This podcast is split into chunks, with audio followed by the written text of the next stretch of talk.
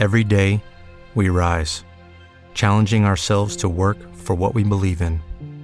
At U.S. Border Patrol, protecting our borders is more than a job, it's a calling. Agents answer the call, working together to keep our country and communities safe. If you're ready for a new mission, join U.S. Border Patrol and go beyond. Learn more at cbp.gov/careers. Esto es Madridismo en Vena.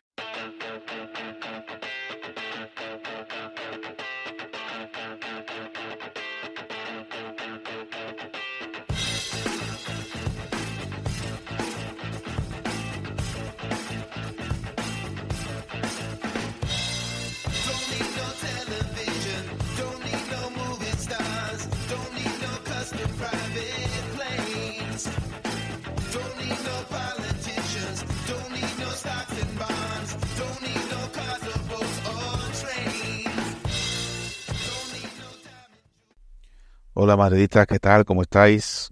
Pues yo estoy aquí grabando de noche, un poquito de reflexión tranquila, espero estar hoy más tranquilo.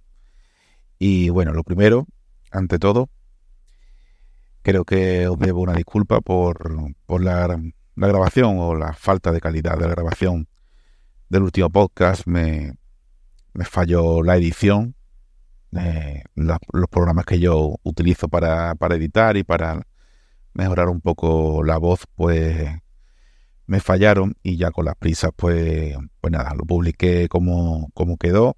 Al menos creo que es audible y, y es entendible lo que, lo que allí estaba grabado, ¿no? Espero que, que al menos no haya, pues eso, molestado mucho, pero intentaré que hoy la cosa vaya un poco mejor. Eh, estoy aquí terminando de ver en los últimos minutos del, del Atlético de Madrid contra el Atlético de Bilbao. Va ganando el Atlético de Bilbao, minuto 88. Y cuando escuchéis esto, pues evidentemente ya sabréis cuál es el resultado. Pero tampoco he venido a hablar de eso. Eh, como siempre, pues lo que, de lo que hablo es de, de la actualidad, ¿no? Del Real Madrid y de los alrededores. Que a veces los alrededores, pues son pues esos equipos que, que nos disputan la- las competiciones, ¿no? Y, y nada, hoy toca hablar de la tranquilidad, de la tranquilidad de semana que hemos tenido. Hemos tenido una semana muy tranquila porque los errores arbitrales fueron en contra del Real Madrid. Yo no sé vosotros, pero yo estoy hasta los cojones de estar hablando todo el puto día de los árbitros. No es algo que me guste. En cuanto puedo evitarlo, lo evito si no hay una polémica muy grande o, o algo que, digamos, me toque demasiado las narices, yo intento de, de evitarlo, de verdad, porque no me gusta estar hablando todo el puto día de los árbitros. Entre otras cosas porque tengo la sensación de que me repito, de que me, me aburro yo mismo, de decir lo mismo. Y además, digo lo mismo, entre otras cosas, porque no encuentro tampoco una salida, ni una solución. Damos a veces soluciones a martillazos y, y bueno, para un desahogo, como yo siempre digo que esto es un desahogo, pues para un desahogo te puede valer. Pero a fin de cuentas, lo que tenemos es una liga corrupta y, es algo tan burdo, tan zafio, tan descarado lo que hacen los medios, que bueno, sí, es burdo, es descarado, pero funciona. El mensaje eh, que le llega a los árbitros es muy claro. Si te equivocas o sea, cuando te equivocas, si pitas cosas a favor del Real Madrid, aun cuando no te equivoques, esto es un escándalo, escándalo mundial, eh, qué vergüenza, mancha negra, mancha negra en la historia. Y, y todo esto, y si te equivocas eh, en contra del Real Madrid, los mismos medios se, se van a encargar de darte excusas y decir, no, bueno, es que no estaba claro, no, bueno, es que el criterio del árbitro, no, bueno, es que me hace gracia también cuando dice, no, es que el árbitro mantuvo el criterio. Eh, no pitó, o sea, como diciendo, no pitó un penalti, tampoco pitó el otro, tampoco- eso es un, mantener el criterio, sí, sí, eso es insistir en el error. Y sobre todo insistir en el error contra el mismo. Por cierto, que el penalti del Atlético de Madrid lo han anulado por fuera de juego, a todo esto, que ya lo sabéis. Y, y nada, parece que ha perdido el Atlético de Madrid 0-1. Quedaría gracioso. A ver, esta gente, eh, esta gente hicieron un documental, no os lo perdáis, hicieron un documental por haber eliminado a Real Madrid en unos octavos de final. O sea, un documental, un documental de unos cinco minutos, un mini documental. Pero, o sea, hicieron y publicaron como algunas gestas eh, épicas porque nos eliminaron. Oye, que, que entiendo que estéis alegres y contentos por eliminarnos. Somos el mejor equipo de la historia del fútbol mundial y cuando nos eliminan, yo siempre digo lo mismo. Coño, celebrarlo. Que no, no habéis eliminado a Rayo Vallecano, habéis eliminado a Real Madrid.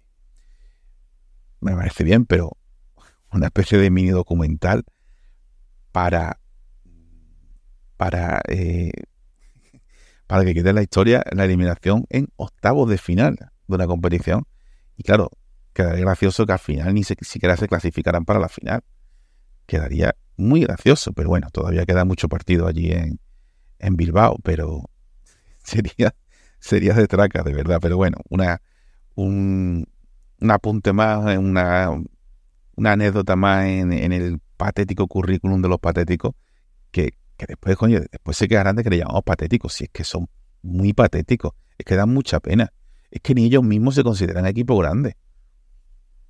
Porque cuando haces cosas como esas, eh, sencillamente no te consideras equipo grande. En fin, eh, después de este inciso, por cierto, y ya siguiendo hablando del Atlético de Madrid, el otro día, claro, estaba pensando, digo, joder, nos han marcado un gol en el minuto 93 o 94 y nos dejó la cara de tontos, ¿no? Y fueron tres puntos que se nos fueron, bueno, se nos fueron dos, se nos quedó uno. Y claro, jode, jode, lógicamente. Pero claro, imaginaros cómo tiene que joder esto en una final de Liga de Campeones. Que te marquen el 93 y que encima te ganen la final eh, en, el, en la prórroga, ¿no? Claro, después decimos que, que es que nos odian. Nos, nos ha jodido, claro que nos odian. Si es que, es que esa, esa mierda la van a tener clavada toda su puta vida. Y después lo del penalti, Juafras al palo y demás. Pero es que eso fue muy fuerte. Es que eso fue muy fuerte. Claro, es normal que nos odien. Y nosotros no podemos tenerle a ellos el mismo nivel de odio porque no nos han hecho daño. ¿Qué daño nos han hecho? Que nos han eliminado una Copa del Rey. ¿Vale? Esas cosas pasan. Que te ganan en una final de Copa del Rey. Bueno, vale. Pero a Liga de Campeones, comprenderá, es que les hemos hecho mucho daño y nosotros, ellos a nosotros, pues, nos han hecho cosquillas, ¿no?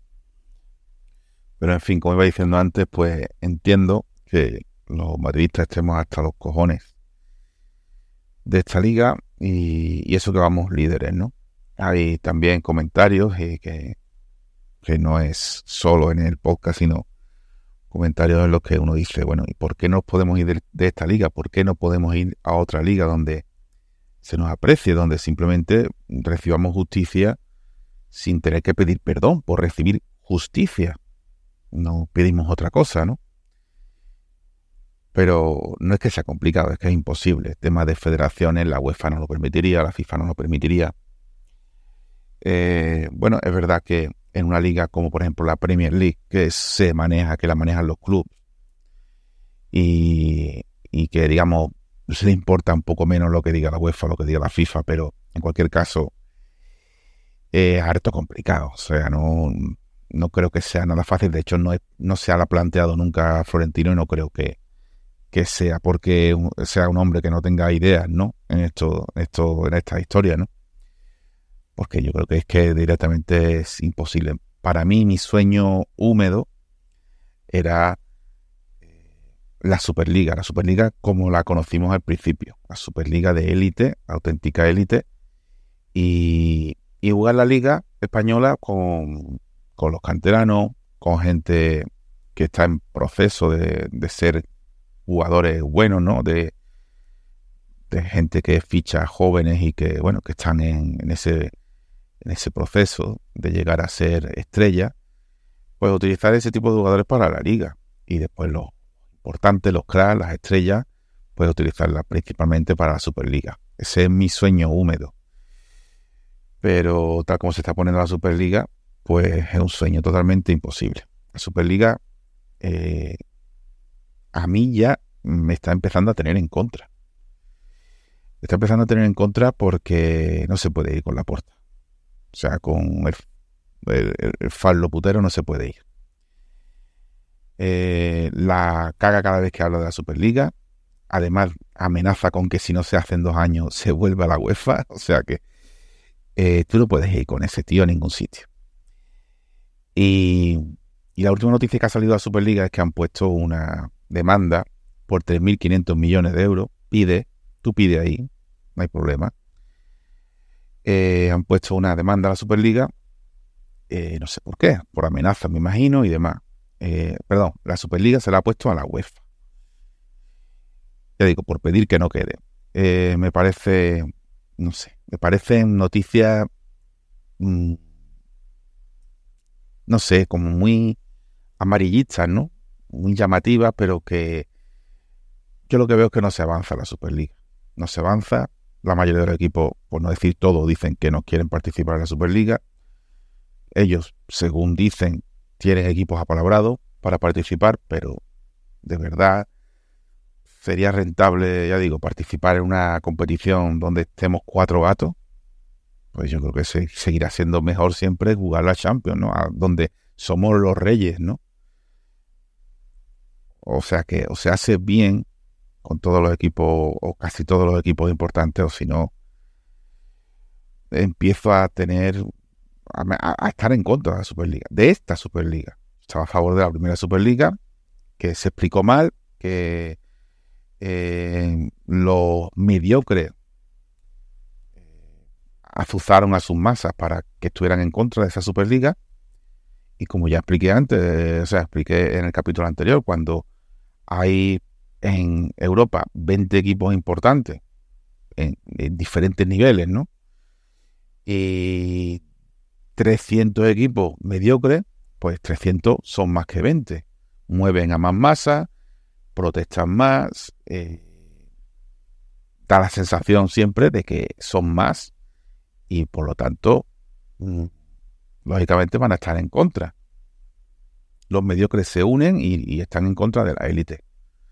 Y eh, en poco tiempo, con eslóganes estúpidos que no había por dónde cogerlo, tipo gánatelo en el campo, o sea, al Real Madrid nadie le tiene que decir que se lo gane en el campo, pues, y el fútbol es for the fans, eh, el fútbol es para los fans, de los cuales no se acuerdan nunca cuando tienen que ir a jugar, por ejemplo, una Supercopa Arabia Saudí, o tienen que jugar una Liga de Campeones en el coño de su prima, y, y les dan a, a, a los aficionados 5.000 o 10.000 entradas cuando son a lo mejor una afición que llevaría fácilmente a 60.000 personas.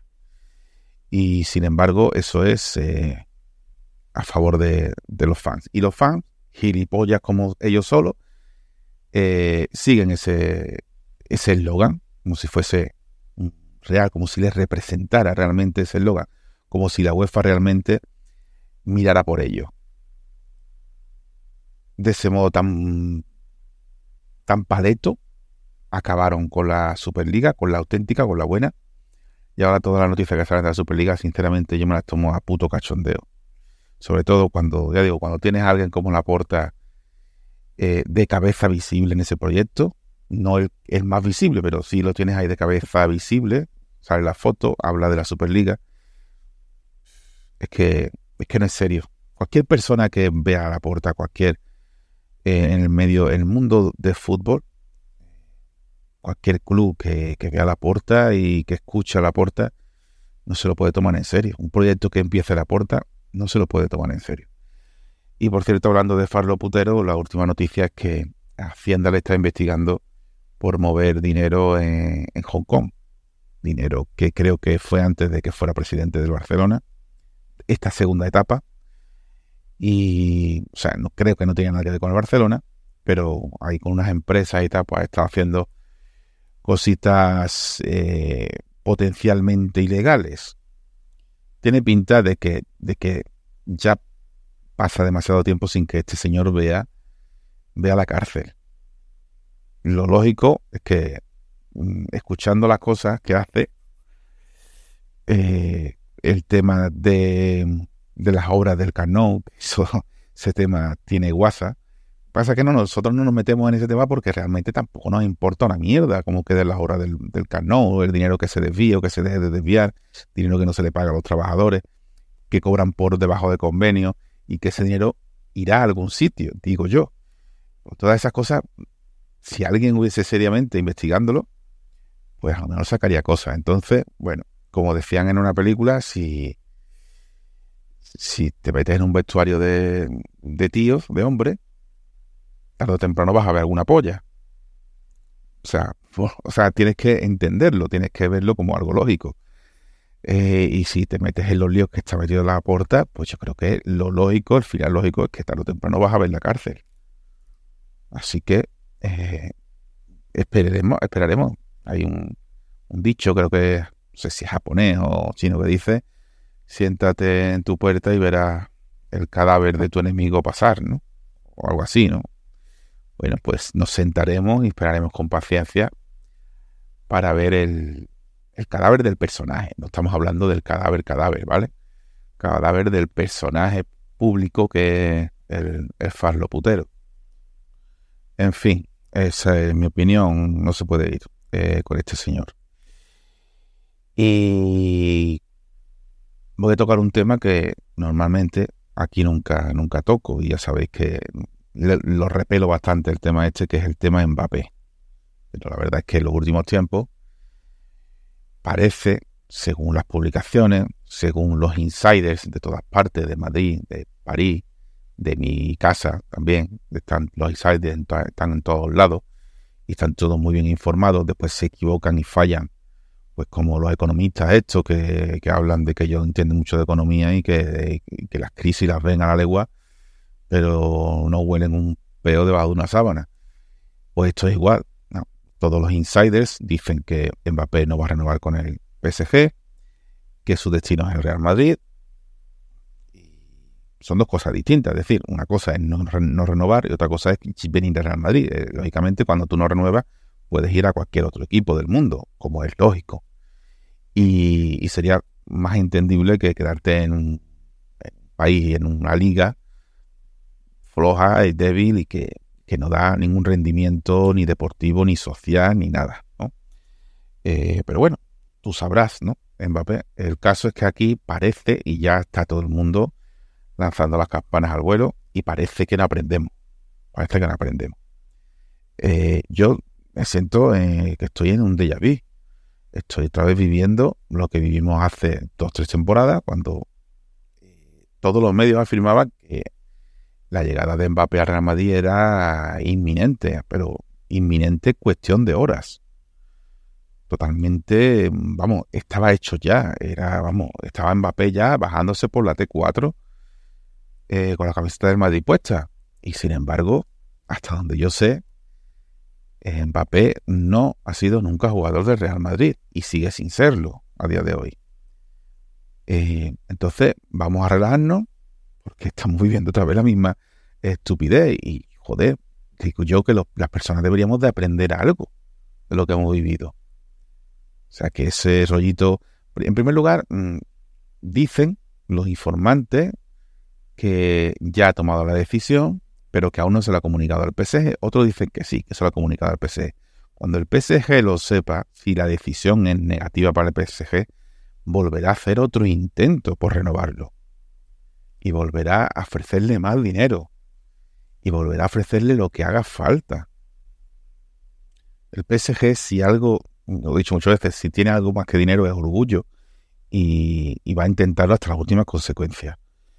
Eh, hace, no sé, como dos o tres semanas, eh, hubo un periodista que parece ser que está muy en contacto con Mbappé, que comentaba esto en, Radio Monte Carlo, en Francia.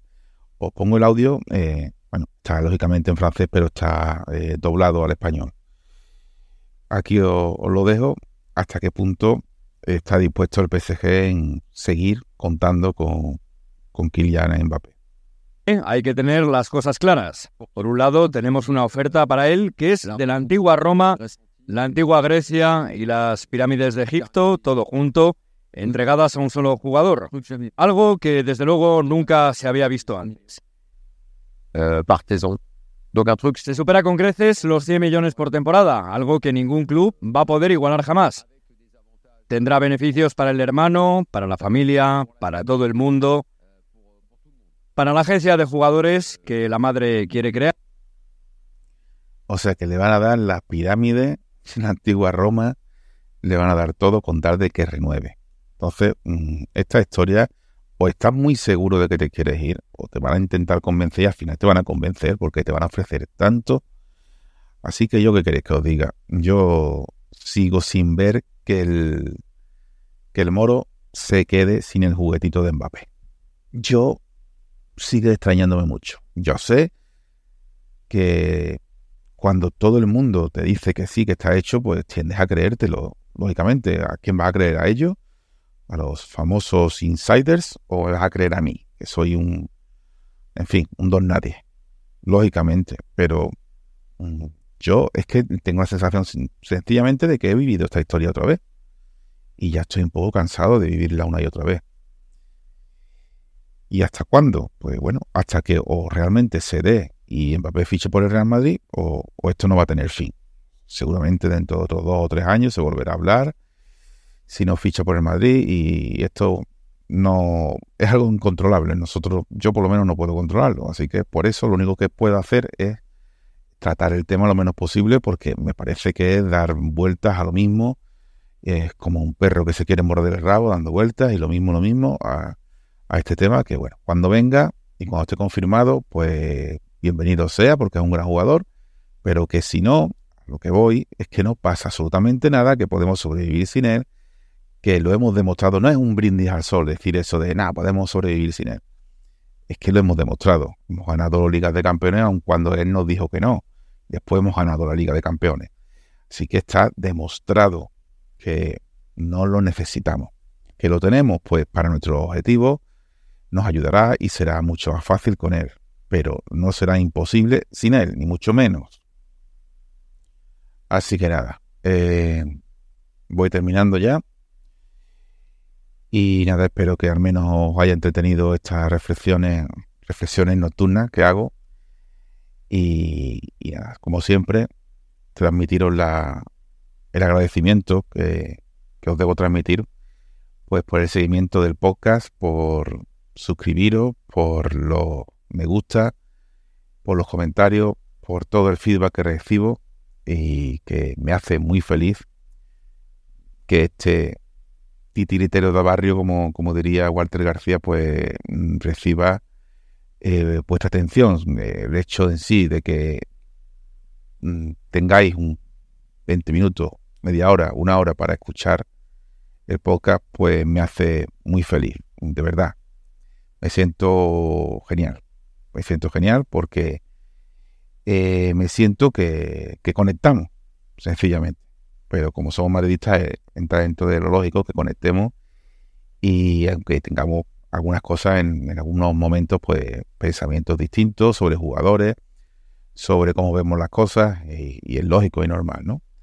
Que seamos madridistas no significa que pensemos todos igual. Lo de el pensamiento único, el cru- cruifismo y ADN y todas estas gilipolleces, ya se las dejamos nosotros a, a, lo- a los segundones. Bueno, pues muchas gracias por todo, como siempre. Y a la Madrid. Siempre. Every day, we rise, challenging ourselves to work for what we believe in. At U.S. Border Patrol, protecting our borders is more than a job, it's a calling. Agents answer the call, working together to keep our country and communities safe. If you're ready for a new mission, join U.S. Border Patrol and go beyond. Learn more at cbp.gov/careers.